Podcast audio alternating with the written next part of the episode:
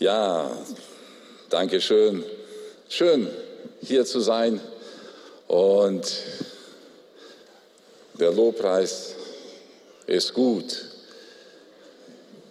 Wir haben so unsere äh, Lobpreis WhatsApp bei uns in der Gemeinde und wir haben eine längere Zeit äh, mit Cajon gespielt ohne Bass und äh, so langsam sind wir wieder so vollständig als Band. Dann haben wir so in unsere Gruppe hereingeschrieben gestern, unsere Taktik für morgen, also heute Nachmittag, ne, unsere Taktik für morgen wird so sein, Schlagzeug und Bass, die werden die Finsternis ärgern und die Stimmen, die werden frei sein, Gott zu loben und preisen. Ja. Zum Beispiel hier Gitarre, Schlagzeug und Bass, die gehen, kann ruhig aggressiver sein, so in richtige, in der Finsternis hineinwirken, ja. Nicht die Menschen ärgern, die Finsternis, ja. Und die Stimmen sind frei, Gott anzubeten. Oh. Keyboard ist auch so richtig Stimme, so Gott anzubeten.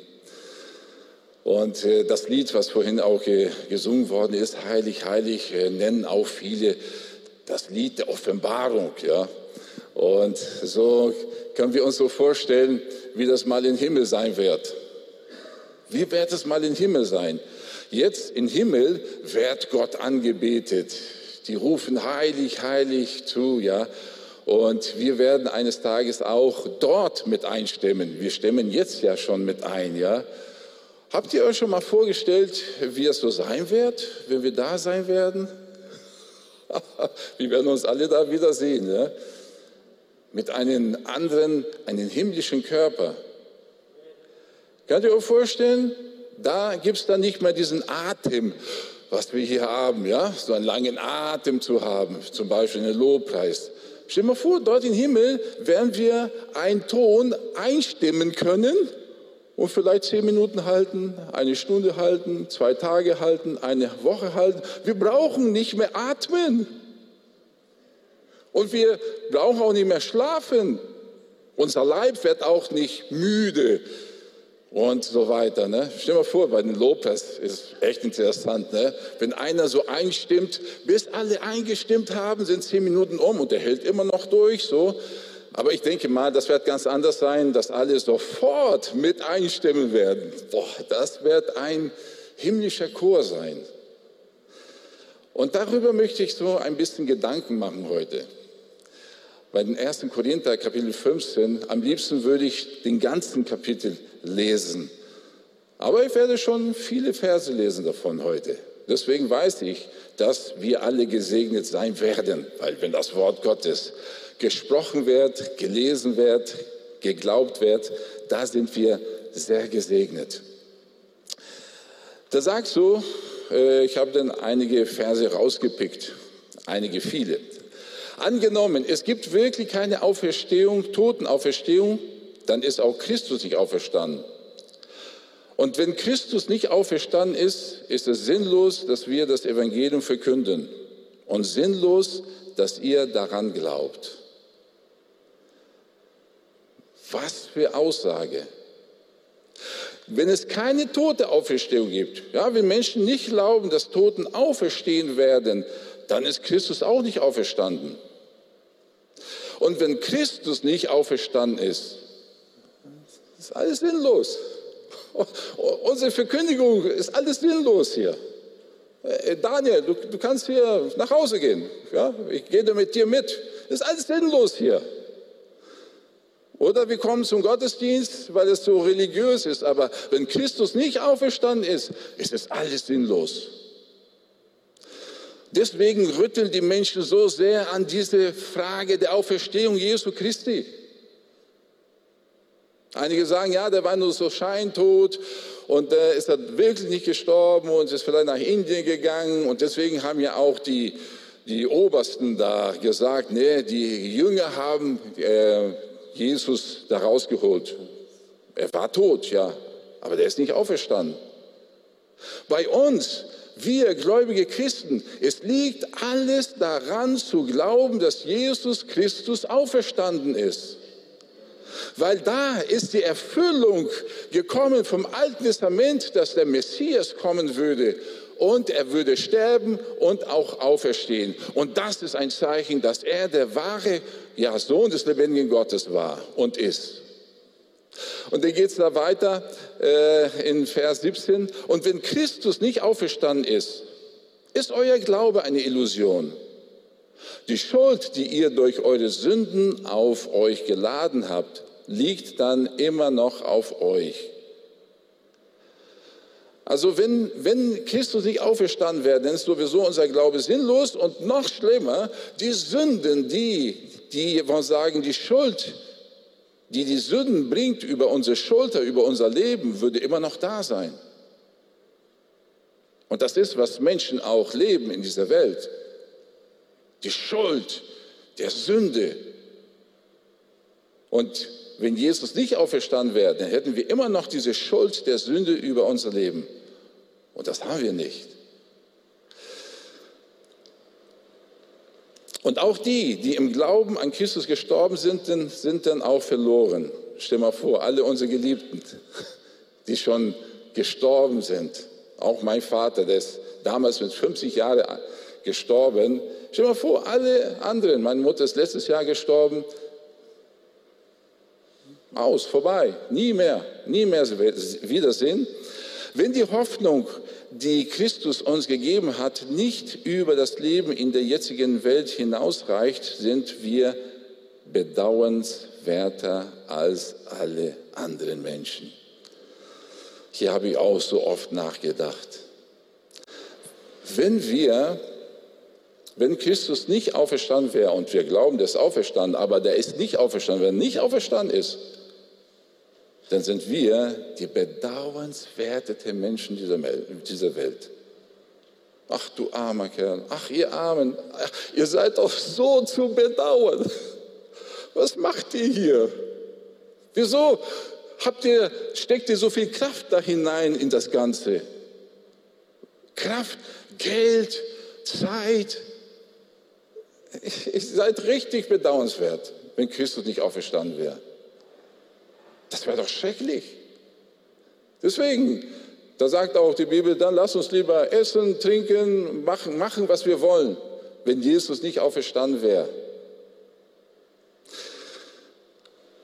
Und weiter, Vers 20, doch, es ist nicht so, doch, es ist anders. Es verhält sich ja ganz anders. Christus ist vor den Toten auferstanden. Er ist der Erste, den Gott auferweckt hat. Und seine Auferstehung gibt uns die Gewähr, dass auch die, die im Glauben an ihn gestorben sind, auferstehen werden. Der Tod kam durch einen Menschen in die Welt. Entsprechend kam, kommt es nun auch durch einen Menschen der, zur Auferstehung der Toten. Ja, und hier sagt der Apostel Paulus, aber unsere Realität ist doch ganz anders. Christus ist wirklich auferstanden von den Toten. Und dass die, die an ihn glauben, auch auferstehen werden. Und ja, durch einen Menschen, Adam, kam der Tod in der Welt, die Sünde in der Welt. Und durch einen Menschen kommt auch die Auferstehung, so wie es weitergeht. Genauso wie wir alle sterben müssen. Das, das ist ja keine Nichts Neues, ne? Wir müssen alle sterben. Also auch wenn wir alle sterben müssen, weil wir von Adam abstammen, werden wir alle lebendig gemacht werden, weil wir zu Christus gehören. Aber das geschieht nach der von Gott festgelegten Ordnung. Zuerst ist Christus auferstanden. Als nächstes werden, wenn er wiederkommt, die auferstehen, die zu ihm gehören. Im Reich Gottes gibt es eine Ordnung. Also wenn Jesus nicht auferstanden wäre, der Erste wäre, dann würde auch, auch keiner auferstehen. Keiner. Ist alles aus, weg, vorbei. Aber er, es gibt eine Ordnung. Er musste zuerst auferstehen. Und jetzt können wir, alle, die an Jesus Christus glauben, wir werden auferstehen, wenn Jesus wiederkommt. Er wird wiederkommen. Und 35, aber wird mir jemand entgegenhalten. Wie soll die Auferstehung der Toten denn vor sich gehen? Mit was für einem Körper werden sie aus den Gräbern kommen? Ja, das ist dann auch eine interessante Frage. Wie wird es denn werden? Wie wird denn unser Leib sein? Wie wird diese Auferstehung geschehen? Stell dir mal vor, wenn Jesus wiederkommt, dann werden die, die in Christus gestorben sind, die werden auferstehen, wo der Apostel Paulus das an anderer Stelle sagt, und zusammen die Entrückung, die, die gerade leben und an Christus glauben. Und Vers 37, und was du siehst, Weizen oder sonst eine Getreideart, hat nicht das Aussehen der künftigen Pflanze. Es sind Samenkörner und weiter nichts. Aber wenn der Samen dann aufgeht und zu Pflanze wird, bekommt er eine neue Gestalt. Die Gestalt, die ihm vom Gott bestimmt ist. Und aus jeder Samenart lässt Gott eine andere Pflanze entstehen. Das ist so interessant, wenn wir das uns so vorstellen können, dass es so zwei verschiedene Formen gibt. Ja, wir sind alle nach dem Ebenbild Gott geformt worden. Ja?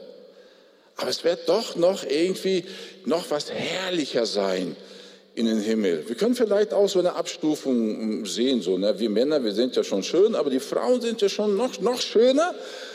Abbild von Gott, ja, und äh, schon äh, so Richtung himmlisch, ja, aber im Himmel wird es noch mehr sein. Das wird so eine großartige Sache sein.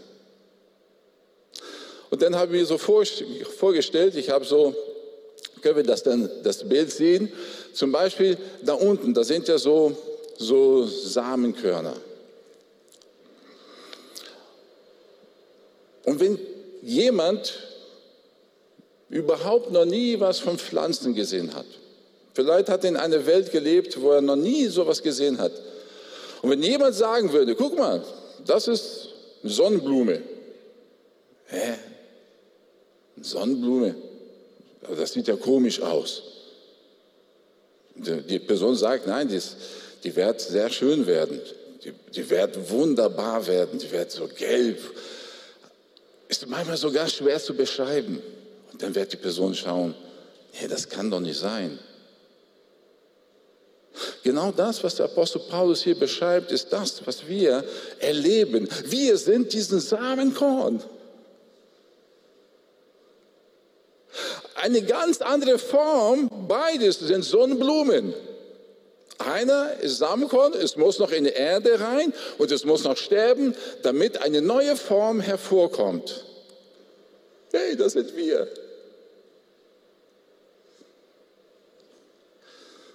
Wir sterben in Christus. Wir sind schon geistlich auferstanden.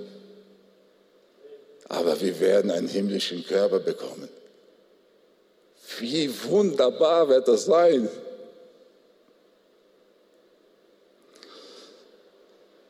...42 sagten, entsprechend verhält es sich mit der Auferstehung der Toten. Der menschliche Körper ist wie ein Samenkorn, das in die Erde gelegt wird. Erst ist er vergänglich, aber wenn er dann auferweckt wird, ist er unvergänglich. Erst ist er unansehnlich, dann aber erfüllt von Gottes Herrlichkeit. Erst ist er schwach, dann voller Kraft. Drei Sachen sagt der Apostel Paulus aus hier in diesen zwei Verse. Lasst uns dann mal sehen, ein Bild, was ich so rausgesucht habe. Das ist das Lauf des Lebens. So werden wir, wenn wir älter werden. Ich kenne schon viele von euch hier seit Januar 99, seitdem wir angefangen haben, hier Gottesdienst zu machen, dort in Expos. Ja, wir werden alle langsam älter. Wir merken das manchmal an sich selbst, bei den anderen merkt man das nicht, wenn man sich kennt. Ja, und dann der andere wird ein bisschen weniger Haare haben, der andere kann dann nicht mehr so richtig hören, der andere kann dann nicht mehr so richtig sehen. Bei den anderen sind seine Zähne das Problem und äh, jeder weiß oder sieht, wie man so langsam, naja, darf man das sagen, so verfällt. Ja, unser Leib verfällt. Er kann nicht mehr so, wie er damals konnte. Und es sieht auch dann wieder ganz anders aus. Und dann sagt er, erst ist dieser Leib vergänglich, aber dann, ich weiß nicht, wie es sein wird, deswegen habe ich dieses Bild so reingetan, dann wird er unvergänglich sein. Nie mehr zerstörbar, kann man so sagen. Nie mehr zerfallbar. Kein Verfallsdatum. Wir haben vielleicht, jeder von uns hat ein Verfallsdatum. Und Gott hat ja auch unsere Jahre begrenzt. Damals haben sie 800 Jahre gelebt, 900 Jahre gelebt, ja. Und Adam und Eva, kann ich mir vorstellen, die sollten eigentlich auch diese Unvergänglichkeit leben. Und dann auch zweites, die sind unansehnlich. Boah, wir sind doch alle schön, wunderbar. Aber im Vergleich, Nummer zwei, Gottes Herrlichkeit ist das so unansehnlich. Weil ich denke mal, eins unserer Probleme ist, wenn wir Probleme miteinander haben, ist, weil wir das Äußere sehen. Schrecklich. Eigentlich sollten wir Christus in jedem Einzelnen von uns sehen. Christus in den Geschwistern von uns. Nein, aber wir sehen das äußerlich. Und das bringt uns manchmal Probleme. Ne? Wenn wir den schon sehen, wie er jetzt angezogen ist. Und wir sehen manchmal nicht Christus in ihm. Und drittens auch da sagt so schwach wie schwach wir sind. Manchmal eine kleine Sache wie ein kleiner Virus oder eine kleine Bakterie oder was anderes, wie schwach wir dann uns fühlen und dann in der Herrlichkeit voller Kraft. Und dann gehen wir weiter, Vers 44 in die Erde gelegt wird ein irdischer Körper. Auferweckt wird ein Körper, der durch Gottes Geist erneuert ist. Genauso wie es einen irdischen Körper gibt, gibt es auch einen durch Gottes Geist erneuerten Körper. So wie wir sind und uns fühlen, dieser irdische Körper, genauso wird es einen Körper geben in der himmlischen Welt. 47. Der erste Adam war aus dem Staub der Erde gemacht. Der zweite Adam hat seinen Ursprung im Himmel. Ja, Adam wurde aus der Erde geformt. Deswegen, wenn wir sterben, wissen wir Staub zu Staub, Erde zu Erde. Aber der zweite Adam, Jesus Christus, hat den Ursprung im Himmel. Der, der schon immer gewesen ist, er kam zu uns aus Liebe, zu uns. So wie der irdische Adam beschaffen war, so sind alle beschaffen, die zur Erde gehören. Und so wie der himmlische Adam beschaffen ist, werden alle beschaffen sein, die zum Himmel gehören. Ganz logisch. Adam Natur kommt nicht rein in den Himmel, aber der zweite Adam, Christus Natur, kommt in den Himmel herein und wird eines Tages vor Gott sein und ihn anbeten. Und dann geht es weiter. Genauso wie wir jetzt das Abbild des irdischen Adams sind, werden wir einmal das Abbild des himmlischen Adams sein. Eines müsst ihr wissen, Geschwister. Mit einem Körper aus Fleisch und Blut können wir nicht an Gottes Reich teilhaben, dem Erbe, das er für uns bereithält. Das Vergängliche hat keinen Anteil an das Unvergängliche. Fleisch und Blut können nicht in das Himmelreich hineinkommen. Das sind ganz logische Aussagen. Weil das Vergängliche kann nicht in den Himmel rein, weil in den Himmel ist alles unvergänglich. Und da geht er weiter und sagt Apostel Paulus, ich sage euch jetzt ein Geheimnis. Oh, Geheimnis ist immer gut, ja. Und ich denke, das war mehr Geheimnis damals als heute, weil sie hatten ja nicht den Neuen Testament. Die hatten noch nicht, und sagen, das, was wir auch heute haben, ja. Und da diese Entdeckung, die da waren, das war wirklich was Neues. Aber es ist auch ein Geheimnis für einige von uns oder Menschen von dieser Welt. Wir werden nicht alle sterben, sagt Paulus. Wir werden nicht alle sterben. Aber bei uns allen wird es zu so eine Verwandlung des Körpers kommen. Äh, wieso das denn? Wie wird das denn geschehen? Dann sagt er, warum? In einen einzigen Augenblick wird das geschehen und zwar dann, wenn von Himmel her die Posaune zu hören ist, die das Ende der Zeit ankündigt. Sobald die Posaune erklingt, werden die Toten auferweckt werden und einen unvergänglichen Körper bekommen. Und auch bei uns, die wir dann noch an Leben sind, wird der Körper verwandelt werden. Die haben damals geglaubt, Jesus wird wiederkommen. In den 2000 Jahren haben Menschen geglaubt, er wird dann wiederkommen und wir werden entrückt werden. Und wir glauben, ich glaube, dass Jesus wiederkommt und ich werde verwandelt werden.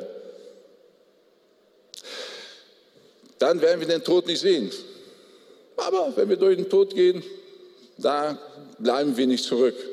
Die, die da gestorben sind, sagt, werden zuerst auferstehen und dann zusammen mit die aufgehen, hochgehen, dann mit Christus.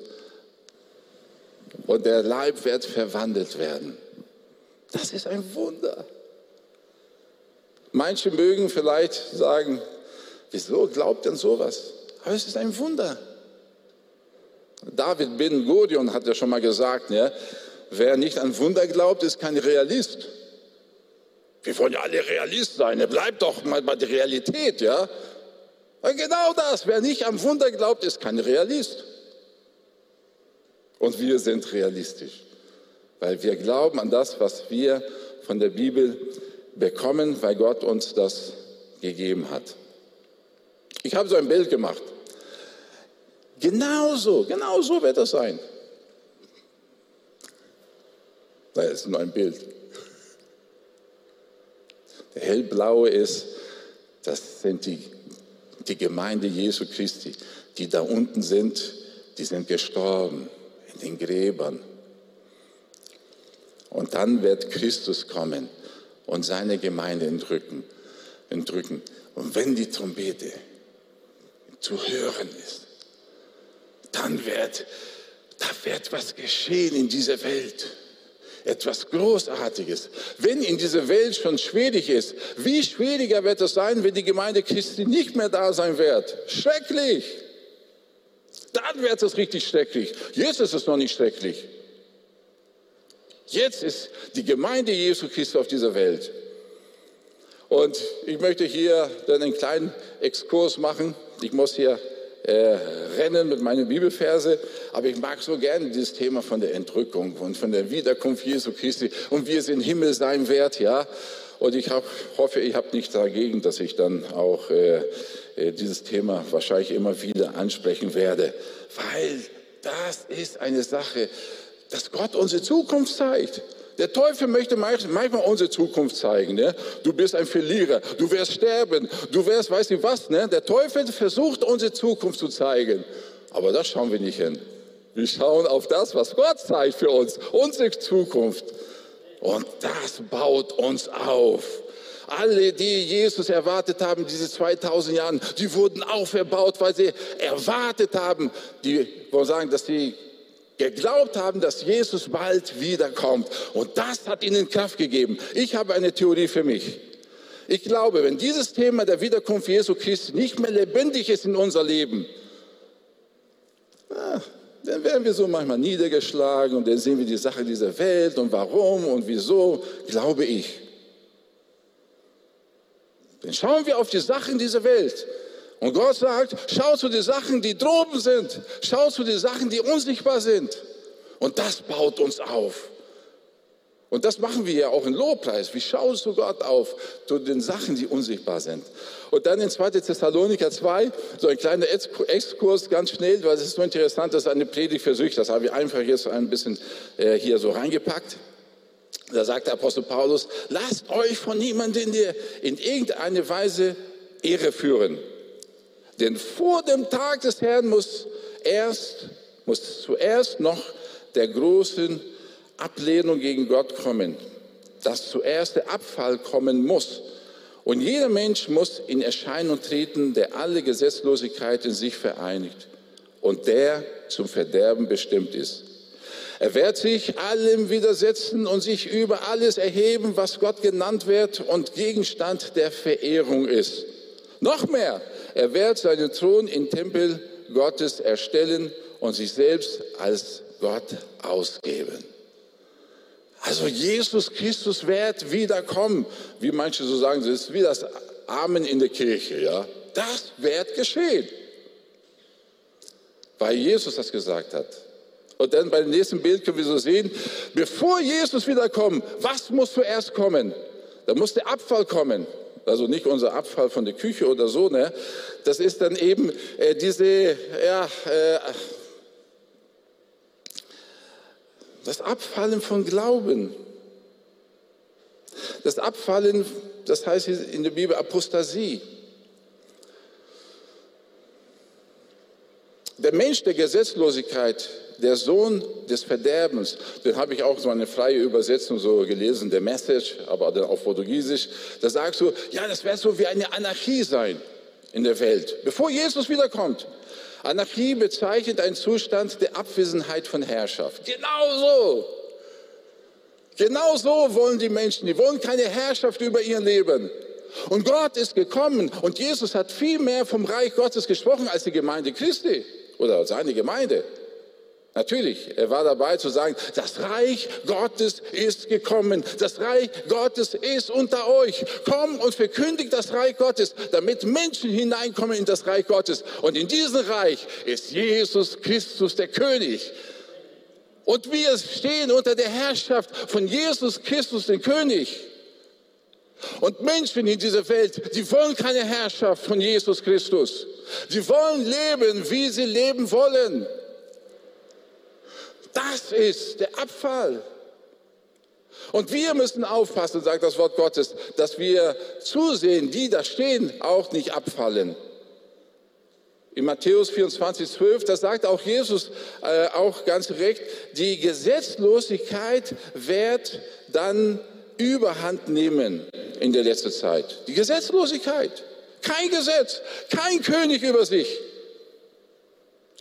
Und die Liebe von vielen Menschen wird erkalten. Wie schrecklich.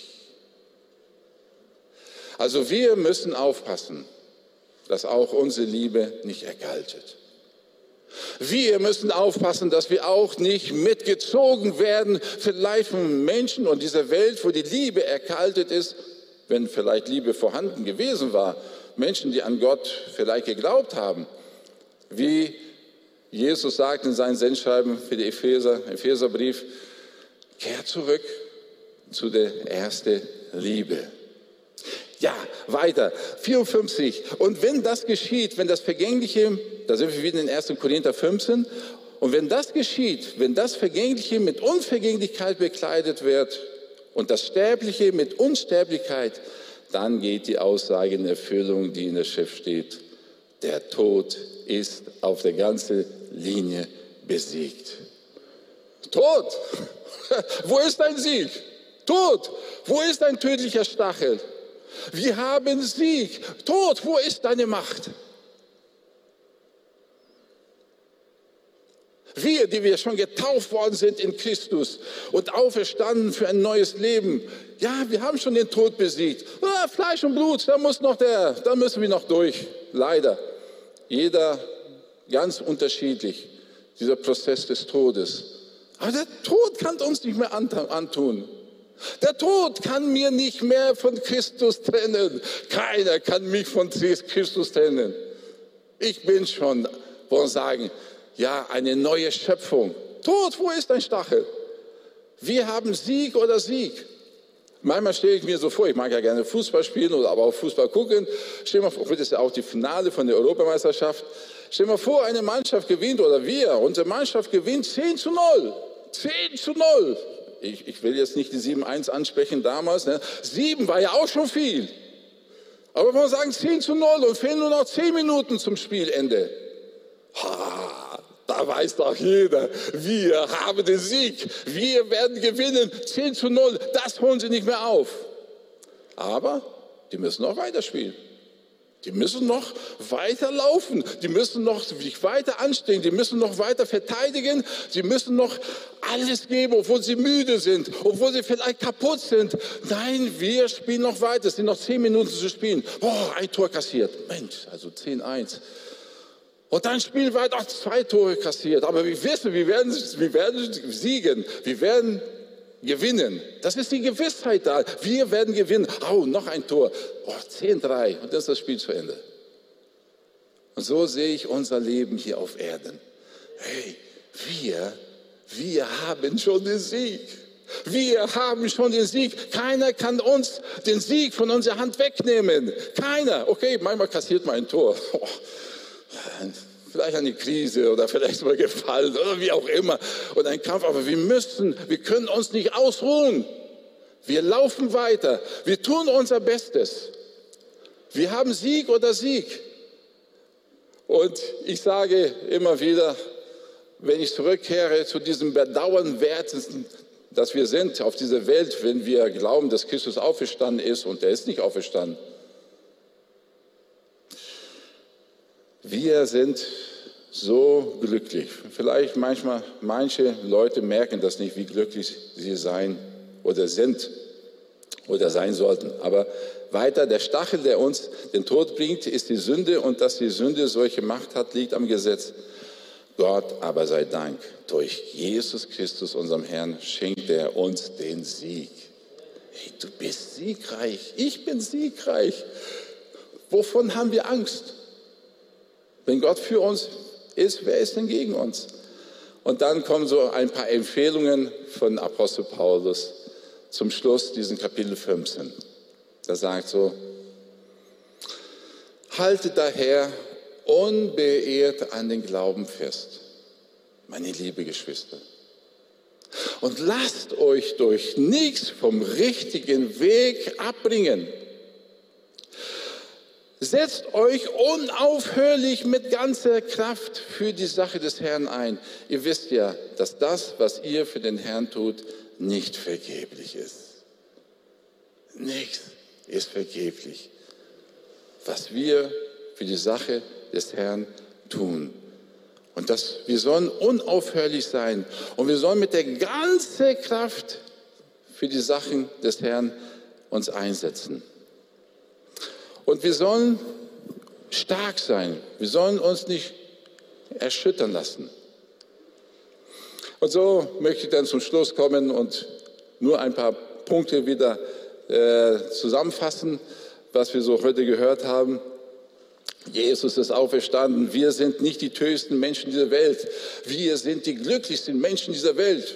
Das sage ich so oft bei uns in der Gemeinde. Mit dieser Konfrontation müssen sie immer noch leben oder immer leben bei uns in der Gemeinde. Wir sind die glücklichsten Menschen dieser Welt. Wir sind die glücklichsten Menschen dieser Welt. Wir haben einen König, Jesus Christus. Wir sind schon gestorben, wir sind schon auferstanden. Er ist unser König. Und dann sagt er auch noch, ne, wenn das Reich Gottes an erster Stelle sucht, dann werde ich alles hinzutun.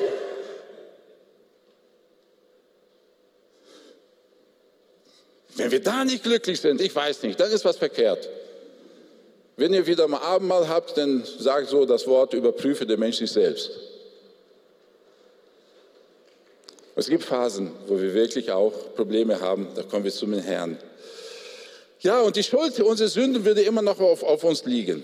Zweitens, wir werden himmlische Körper haben, vollkommen, unvergänglich, voller Kraft. Drittens, Jesus wird wiederkommen. Und viertens, nichts ist vergeblich, wenn wir für den Herrn unterwegs sind. Und wir haben auch so ein Lied, was wir auch zum Beispiel heute Nachmittag singen werden, aus dem Englischen, It's gonna be worth it. Es lohnt sich für den Herrn unterwegs zu sein. Es lohnt sich, die Zeit zu investieren. Es lohnt sich auch, seine Finanzen zu geben. Es lohnt sich, seine Kraft zu investieren, weil eines Tages werden wir im Himmel sein und sagen, es hat sich gelohnt. Es hat sich gelohnt. Auch wenn wir heute sterben würden, kann jeder sich überprüfen. Wenn wir heute sterben würden, könnten wir heute sagen, es hat sich gelohnt den Herrn schon zu dienen bis heute. Nur ich habe Nachteile gehabt, ich konnte nicht. Es hat sich gelohnt, es hat sich gelohnt, dem Herrn anzugehören. Und das wünsche ich uns allen, dass wir immer wieder als siegreiche Menschen, manchmal haben wir Niederlagen, bekommen ein Tor, zwei Tore, drei Tore, aber wir stehen wieder auf und kämpfen weiter, weil wir wissen, wir haben den Sieg. In den Namen Jesu Christi wünsche ich uns diesen 1. Korinther 15 und dass der Geist Gottes diesen Vers immer weiter belebt, auch in der nächsten Woche und die nächsten Wochen. Amen.